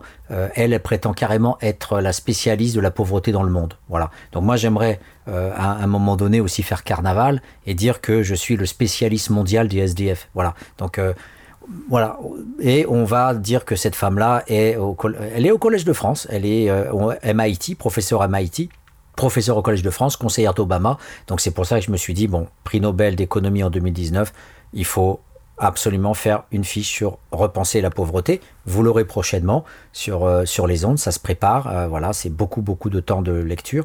Mais en tout cas, il faut savoir une chose, c'est que ce que ce texte dit, euh, c'est un mail qui vient quelque part offenser euh, toute la déontologie, toute l'éthique et, quelque part aussi toute une carrière faite de souffrance pour, euh, pour rendre une parole crédible, une parole mesurée, liée à, des observations, à des, à des mesures, euh, à des comparaisons à des longs moments de doute aussi, où euh, on a des phases où les propos, les, les choses peuvent être contradictoires ou pas claires. On prend le temps de revérifier, on prend le temps d'avancer encore. Voilà, les thèses, c'est 5-6 ans et c'est beaucoup, beaucoup de rencontres, beaucoup de, de ce qu'on appelle du matériau empirique. Voilà, que le philosophe nous balance son latin, son grec et nous parle d'un peu d'histoire euh, sur euh, les clérici vagantes du Moyen Âge. Eh bien, voilà, la culture, c'est de la poudre aux yeux quand c'est de la culture scolaire, scolastique, universitaire, et, et, tout ce côté poussiéreux et tout ce côté de vieux prof, eh bien, à un moment donné, il y a aussi des luttes de classement à avoir dans cette université euh, pour euh, faire en sorte qu'elle puisse être une université d'excellence et où justement les savoirs extérieurs puissent euh, concurrencer ces vieux professeurs euh, pleine toile d'araignée et qu'on puisse avoir euh, toutes sortes de professions et notamment aussi les étudiants qui ont plein de choses à raconter. Je vous rappelle qu'il y a des émissions sur la pérédance, les SDF qui font du travail social. Voilà, les, les capacités d'expertise, ce sont aussi les étudiants qui peuvent les avoir. Et le drame aussi de l'université, voilà, c'est une très forte hiérarchie avec euh, les professeurs qui sont surpayés, même quand ils font des, cours euh, en plus, ils auront des cours bien bien mieux payés euh, dans ce qu'on appelle les TD qu'un étudiant. Donc toute cette hiérarchie, elle, fait qu'on on réduit au silence l'étudiant la plupart du temps, ou alors d'être un perroquet de son directeur de thèse. Et tout, toute l'enjeu aussi quelque part de l'université, c'est de faire en sorte que l'on puisse libérer la parole euh, et d'accueillir mieux les étudiants, qu'ils aient plus de place, qu'ils aient plus de possibilités d'être présents, alors que pour le moment, les bureaux, la plupart du temps, sont gardés par les, les statutaires, comme on le dit. Et les étudiants s'assoient dans des marches à la Sorbonne. Allez à la Sorbonne, vous verrez que les étudiants n'ont pas de place, ils s'assoient sur les marches, ils lisent des livres sur les marches, les centres de doc sont tout petits, voilà, et les, bibliothèques sont souvent peu achalandées, c'est pour ça qu'il faut aller chez les, dans les bibliothèques des bourgeois, donc les étudiants vont à Sciences Po, parce que c'est une école libre, c'est une école privée à la base, euh, créée par Émile Boutny à la fin du 19e, donc c'est un, un truc de riche, et donc il y a des livres, euh, c'est une des meilleures bibliothèques de France, mais tout le monde n'a pas accès à cette, à cette bibliothèque-là.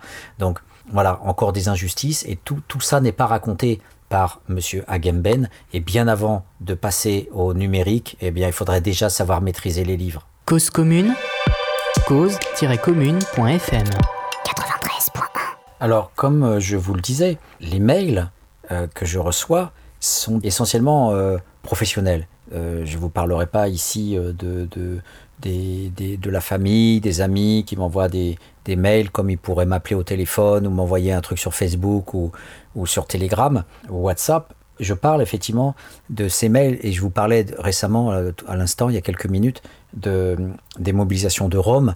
Donc je vois passer régulièrement des messages notamment pendant la période du confinement, que devenaient les Roms, qui leur apportaient à manger.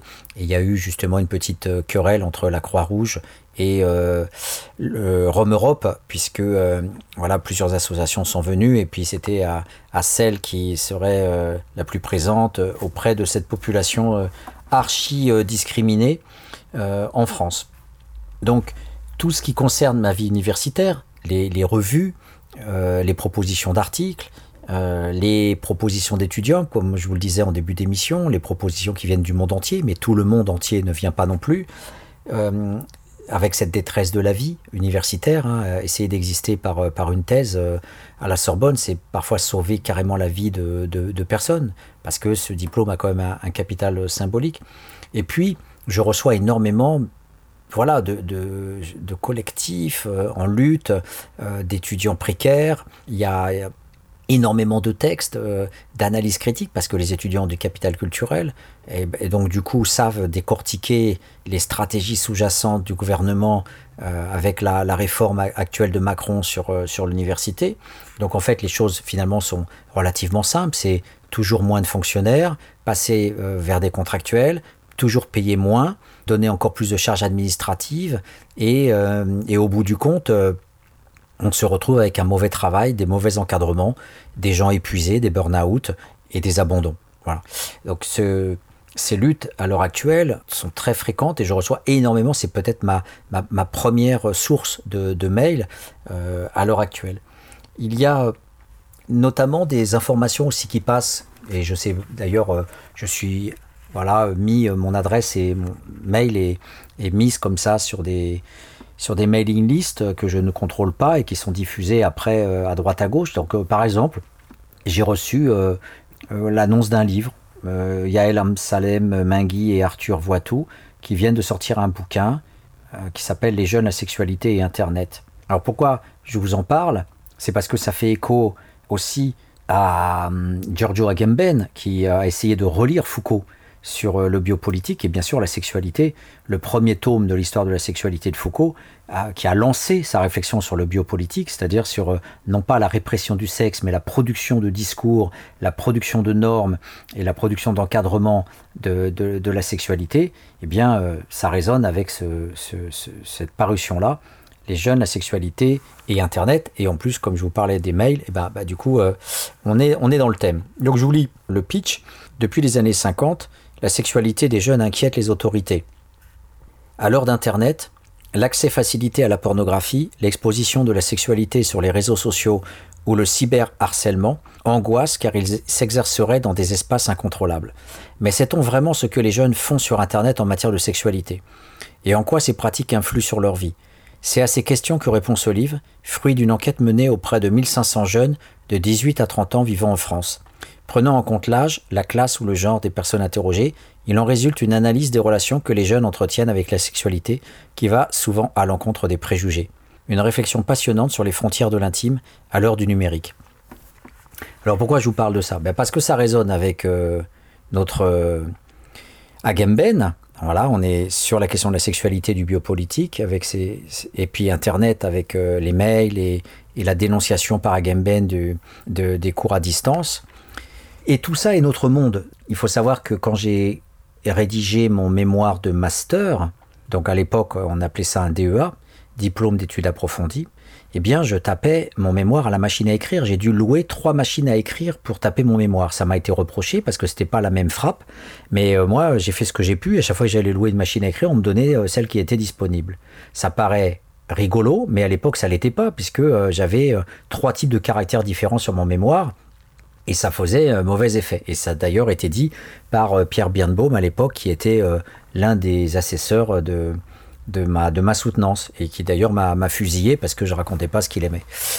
Et donc en passant, mon, mon DEA, c'était sur le, la conscription, puisque j'ai fait mon service militaire. Donc c'est quelque chose de préhistorique pour beaucoup de gens aujourd'hui, mais à l'époque, on passait un an de notre vie euh, à l'armée. Euh, c'était avec un uniforme, on se retrouvait dans l'armée, alors que voilà, vous prétendez être civil, ben non, l'État va dire vous êtes, vous allez être militaire. Voilà. Donc j'ai été observateur caché pendant, pendant toute ma période de conscription et j'ai produit ce mémoire qui m'a permis ensuite de continuer la recherche parce que mon directeur de thèse de mémoire de l'époque, Bro, avait aimé mon travail hein, en grande difficulté puisque j'écrivais alors même que j'avais pas les conditions pour écrire puisque j'étais militaire et que je faisais mes classes et qu'on me surveillait de très près. Donc j'ai pu malgré tout sortir ce mémoire et, euh, du coup euh, j'ai pu être financé pendant ma thèse parce que ce directeur avait dit ouais Brunto il a bien bossé euh, malgré les, les, conditions quasiment impossibles pour écrire.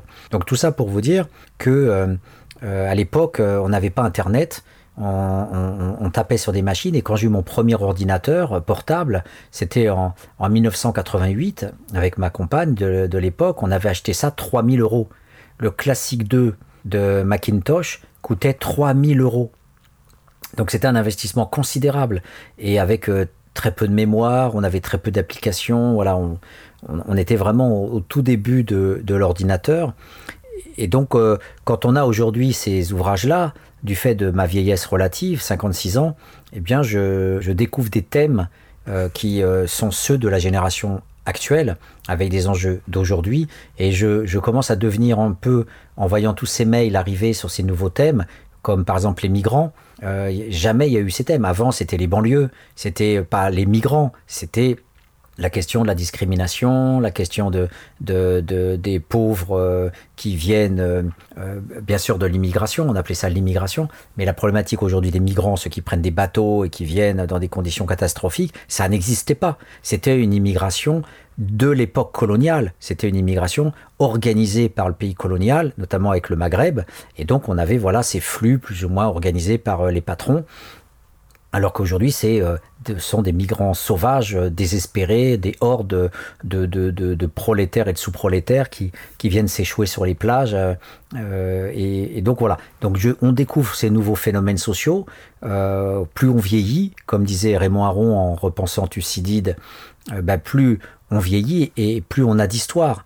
Thucydide, à l'époque gréco-romaine euh, n'avait que peu de choses à raconter à son époque. Et Raymond Aron disait, bah oui, mais moi quand j'écris mes écrits sur l'histoire, c'est 2000 ans d'histoire en plus. Donc j'ai de quoi raconter la féodalité et l'époque moderne capitaliste, là où Thucydide euh, n'avait que euh, les cités athéniennes à, à penser à l'époque. Et sans doute pas de source pour penser les premiers agriculteurs de l'époque du néolithique.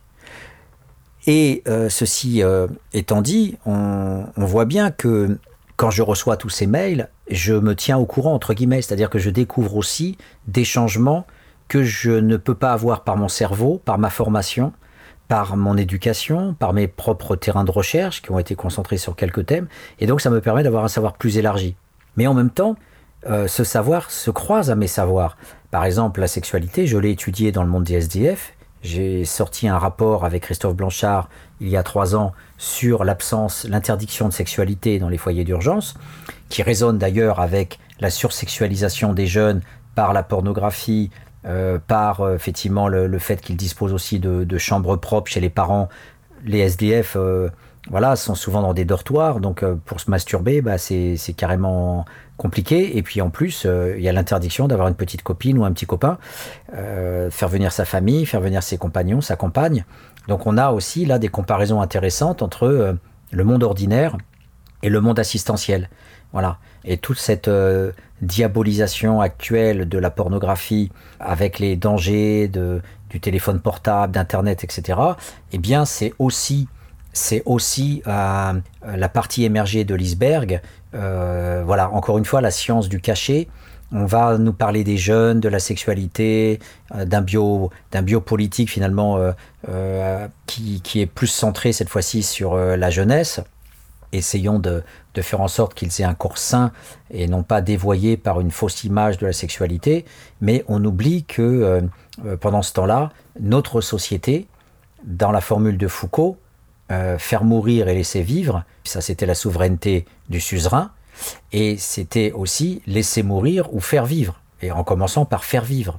Faire encore plus vivre les gens par des pratiques de santé sur le corps, sur les vaccinations, sur l'encadrement effectivement de, tous les, soins et, donc cette, euh, euh, on, laisse aussi mourir des gens. Hein. On fait vivre des gens, mais on laisse aussi mourir socialement et physiquement ces SDF.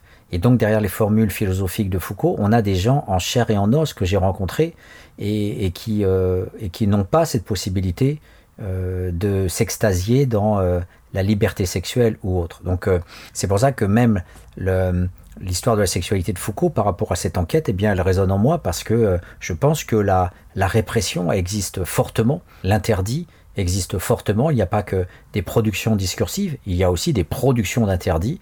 Il y a des, des, régimes policiers à l'intérieur de ces foyers qui subsistent, qui sont portés par les travailleurs sociaux, qui sont portés par les associations qui gèrent au nom de l'État ces structures et qui euh, veulent se montrer comme responsables, contrôlant la population déficitaire, euh, qui ne veut pas s'intégrer, voilà, qui est parasite de l'État. Donc ces, toutes ces associations, eh bien, elles jouent le jeu de l'État alors même qu'il n'y a pas de texte interdisant la présence de la compagne ou du compagnon, euh, il n'y a pas de loi qui dit les SDF n'auront pas droit à la sexualité et n'auront pas le droit de faire venir leur, leur compagne ou leur compagnon, eh bien, les directeurs de structure entérine ça. Alors bien sûr avec des corps de psychanalyse, des corps de, de psychologues qui nous disent oui, euh, il y aura une insécurisation des gens si jamais euh, la, la, la, compagne ou le compagnon rentre, et puis sans parler des, des gens qui pourraient euh, violer la femme ou qui pourraient être des prédateurs, et, et que, que, une fois que la femme sera enfermée dans la chambre avec ce personnage, ah oui, bah c'est, c'est encore mieux de la laisser aller dehors pour aller voir son compagnon, justement.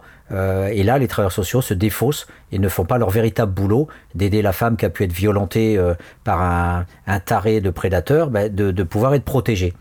Et donc dans cette enquête, on a vu cette horreur de l'externalisation de la sexualité à l'extérieur du foyer. Et donc c'est une démission euh, du travail social, c'est une démission de la République, c'est une démission de la démocratie, du devoir de l'assistentiel, d'aider les personnes à vivre dans le droit commun, alors qu'on organise justement des circonstances anormales dérogatoire au droit commun euh, pour euh, ces gens-là qui sont donc en tant que sous-prolétaires dans la double peine. Voilà, donc euh, pour finir, tout simplement, j'aimerais vous lire les tracts, un tract parmi d'autres que je reçois sous la forme numérique là où dans les années 70-80, on avait des étudiants qui nous attendaient à la sortie des cours pour nous donner les, tracts et combien de forêts ont été dessoudées avec ce militantisme-là. Donc voilà, aujourd'hui ça passe par des mails, ça va très très vite et donc tout le monde est informé très rapidement. Donc je voudrais tout simplement lire cette loi de programmation qui s'appelle la LPPR et c'est envoyé par la liste de diffusion de Paris 1. C'est envoyé donc très officiellement. Et c'est un rassemblement le vendredi 12 juin euh, à 13h30 à la Sorbonne. Je, cite donc ce tract tout simplement. Un nouveau scandale est en cours. Le ministère s'apprête à faire passer la LPPR dans un agenda très court, en dépit de notre mobilisation de cet hiver et du fait que nous n'avons pas pu retourner sur nos facs depuis le 13 mars. Le 6 juin, une réunion publique virtuelle s'est tenue à l'appel du comité de mobilisation issu de la coordination nationale des facs et labos en lutte des 6 et 7 mars dernier. Elle a rassemblé environ 150 personnes venant de 41 établissements, donc fac, de toute la France, et des représentants de plusieurs organisations syndicales. Si les questions de la précarité et de la généralisation de l'enseignement à distance ont été l'objet de larges discussions, le retour à l'agenda de la LPPR a été au cœur de nos échanges. Vous trouverez le résumé de nos discussions dans ce communiqué de presse. Face à l'urgence, et alors que le texte de la LPPR présenté confirme nos pires craintes, il est impératif de reprendre la mobilisation et d'opposer au gouvernement une résistance à la mesure de sa violence et de son mépris. La communauté scientifique est unanime dans sa condamnation de cette loi, comme la projet loi hein, LPPR, comme l'a prouvé la mobilisation massive du 5 mars, soutenue par l'ensemble des syndicats, y compris les plus favorables au gouvernement, ou comme en témoignent les multiples prises de position d'acteurs institutionnels comme les instances élues, CNU, CNRS et les sociétés savantes. Il y a récemment eu un, collectif de sociétés, de 25 sociétés savantes, là, qui ont sorti aussi un texte euh, contre le gouvernement. En conséquence, le comité de mobilisation des facs et labos en lutte appelle à une résistance massive et déterminée au passage en force de la LPPR. Pour cela, nous appelons à la tenue de rassemblements partout en France les 12 et 17 juin, date des examens de la LPPR au CNESER et au STMESR. Je ne sais pas ce que c'est, mais bon, grosso modo, ce sont les organes de consultation euh, de l'université. À Paris, nous appelons un rassemblement le vendredi 12 juin à 13h30 place de la Sorbonne pour montrer notre position résolue à la LPPR au moment où elle sera présentée au CNESER. Partout où cela est possible, nous encourageons les comités de mobilisation locaux à organiser des rassemblements dans leur ville. Nous appelons par ailleurs à un cortège des facs et labos en lutte aux côtés des soignants le 16 juin, la LPPR étant inspirée par une idéologie néolibérale qui frappe ainsi de plein fouet le secteur hospitalier, avec les conséquences tragiques que l'on a pu observer dans la crise sanitaire du printemps. Vous pouvez d'ores et déjà rejoindre et faire circuler les événements Facebook pour le rassemblement 12 juin et le cortège du 16 juin. Voilà, etc. etc. Donc voilà, ça c'était un exemple de, de tract euh, que, que, je reçois. Alors vous avez euh, après euh, des analyses critiques qui sont proposées par les uns et les autres. Vous avez des commentaires de différents... Et ça, ce sont des dizaines et des dizaines de mails qui circulent et qui, permettraient en soi déjà de, faire un livre, puisque toute cette richesse-là, finalement, va disparaître à un moment donné. Je ne sais pas qui conserve tous ces, mails, toute cette profusion d'échanges, tous ces commentaires, tous ces gens qui échangent d'abord par mail avant d'écrire un texte de tract. Voilà. Donc un des enjeux, je pense, pour finir cette émission sur tous ces mails qui circulent, c'est que moi, j'en supprime plein, et parfois, je me dis, mais euh, mais qui va garder la trace de ce beau texte que je viens de lire, de ce texte ignoble que je, je viens ou j'aimerais dénoncer? Euh, Voilà, la, la, peur du virtuel, c'est aussi qu'à la différence du papier qui peut durer 2000, 3000, 4000 ans, euh, et puis on a le temps de, le recopier. Il hein, faut savoir que les, les Bibles, les textes religieux ont été incessamment recopiés, recopiés, recopiés. Eh bien, L'enjeu, effectivement, c'est de classer ces documents, euh, de les conserver, de les classer, et aussi, quelque part, euh, peut-être d'en faire une sociologie à part, puisqu'ils ont des propriétés de circulation euh, qui, sont, qui ne sont pas celles de l'écrit. Et donc voilà, j'en appelle à travers cette émission que j'aimais faire pour m'asseoir sur la pensée de Agamben, eh bien, inviter plutôt les sociologues à réfléchir aux, modalités donc, de, pas que de conservation matérielle, mais de réflexion autour des propriétés cognitives qui se dégagent de tous ces mails, de tous ces rapports. Et je tiens à signaler pour finir qu'il y a un texte remarquable euh, en accès libre qui vient d'être diffusé par la Fondation Copernic et qui euh, propose, à travers toute une série d'études précises euh, d'auteurs divers, une critique remarquable du néolibéralisme à travers l'épidémie du Covid-19. Ce sont des, textes qui montrent bien le lien entre les animaux, les humains et le capitalisme euh, impérialiste à travers euh, les déforestations, à travers le pillage des matières premières et donc du coup à travers la réduction des espaces de vie des animaux qui s'invitent de plus en plus dans les territoires de l'homme. Donc probablement que euh, nous aurons encore plus d'épidémies et peut-être même la disparition de l'espèce humaine, ce qui n'est pas étonnant puisque là aussi, effet de génération oblige, je découvre l'existence de la collapsologie, voilà, de tous ces scientifiques et experts qui euh, vont commencer à raisonner sur l'extinction de la race humaine ou la disparition peut-être de la vie sur Terre. Euh, c'était quelque chose de complètement science-fiction quand j'ai commencé mes études. On était encore positiviste, on croit dans la science, on croyait dans le progrès, on croyait encore quelque part dans la République et, les capacités de financement euh, du service public et, du progrès social. Eh ben aujourd'hui, voilà, ma sidération, c'est qu'on est aujourd'hui dans une, une, pensée de la fin du monde, une eschatologie euh, euh, finalement misérabiliste et, quasiment sans espoir de la dissolution de, de l'espèce humaine. Voilà. Donc le numérique, c'est s'affronter quelque part aussi à ça, et c'est peut-être à travers le numérique que euh, l'échange des informations et la dramatisation des informations via la collapsologie et tous les lanceurs d'alerte qui peuvent diffuser largement les menaces, c'est peut-être grâce au numérique que nous pourrons peut-être échapper à la fin du monde.